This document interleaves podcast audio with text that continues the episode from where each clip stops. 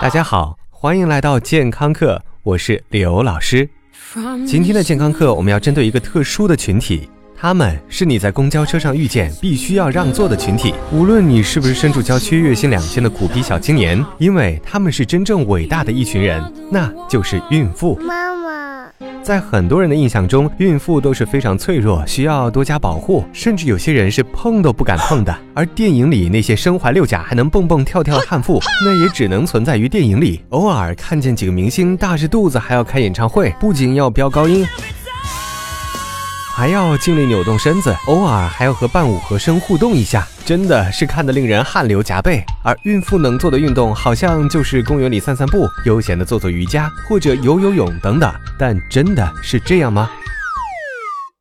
如果你在怀孕前是一位标准的运动准妈咪，那漫漫长日要变成宅女一定不容易。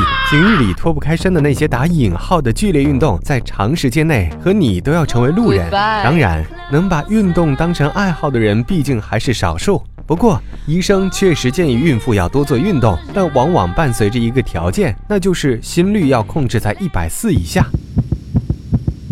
要做把心率控制在一百四以下的运动，就相当于要求人吃热量在一百大卡以下的蛋糕是一个道理。那就是算了吧。如果你是健康课的铁粉，你就一定会想，这一百四的心率是怎么算出来的呢？根据刘老师的不完全考证，孕妇运动时心率最好不要超过一百四。这个说法是一九八五年美国科学家的一个实验数据。这个数据一经算出，在很短时间内就被很多人知晓，逐渐成为一道亮丽的国际标准。但是就在他们得出这个数据六个月以后，这些科学家们又发现自己算错了。但让他们没有想到的是，一百四这个数字早已名声在外，改都改不过来了。所以。孕妇做强度略大的运动时，会对 baby 即刻产生危险。其实早就已经是谣言，因为前不久还有美国妈妈在临盆前举起两百公斤的杠铃。不过，这样的高强度运动，专家其实并不推荐。原因不是因为心率，而是因为我们做某些强度特别大的运动而接近极限心率的百分之九十，身体的血流会加快，可能会过多的涌向胎儿。同时，极限运动会导致体温过高，也会伤害胎儿。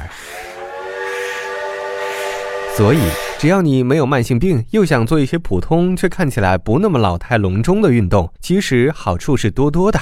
只是只要及时补充足够的水分，我们的身体完全能够控制好体温，而你也会有更好的免疫力和好心情。哎，老师，除了不能蹦跶，我妈、我婆婆、我姥姥还特别叮嘱我，不能吃这个，不能吃那个。怀过孕的人都会无比鄙视那些个不怀孕又爱比比的专家们，但实际上你会发现，他们的很多经验在你身上都没用，很多传说那也只是传说，但你却往往又不得不听。那最后，我们就来说说那些被误解的运势吧。孕妇不能养猫。喵星人作为高冷派的代表，本来就不受很多人待见。但你真要因为怀孕就把心爱的喵咪抛弃吗？其实科学证实，只要孕妇不接触猫砂，正规免疫的家养猫并不会给孕妇带来风险。除非你是野猫贩子，那也确实是个坏习惯。孕妇不能喝咖啡。这对于很多都市年轻人来说真的是割爱呀！但适量的咖啡并不会带来伤害。适量是多少呢？两百毫克咖啡因，大约可以喝上二十杯速溶咖啡。想更安全，你还可以喝 decaf。但要注意的是，绿茶中的咖啡因含量比速溶咖啡要高得多，可不要贪杯哦。孕妇吃饭一个顶俩。孕妇究竟该吃多少？孕妇吃太多非常不好，吃太少又不甘心。如果你简单的按照平时饭量翻倍，那就真太缺心眼了。根据计算，孕妇比平时至少要多摄入三百四十大卡热量就足够。虽然卡路里计算并不完美，但至少可以做一个参考。最后，祝你孕得漂亮！感谢收听，回见。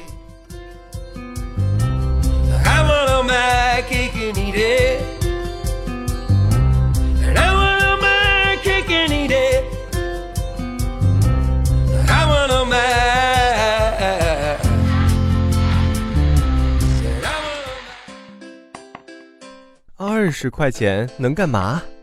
买包烟。你知道吗？你吸入的焦油比包装上标明的至少高一倍。那买盒进口饼干。你知道吗？你会摄入大约四百大卡的热量，需要在跑步机上奋勇向前一个小时才能消耗掉。呃，那我买盒高端健康水果汁好了。你知道吗？市售果汁中含有大量糖分，而糖已经被正式列入世卫组织的风险名单中了。最好的办法是每月多花二十元，可以每周多听两期健康课，了解更多权威知识、专家解答，还有丰富活动。现在就拿起手机搜索“健康课”的全拼，进入健康课官方微信，点击右下角会员俱乐部，成为最健呃最健康的 VIP 会员吧。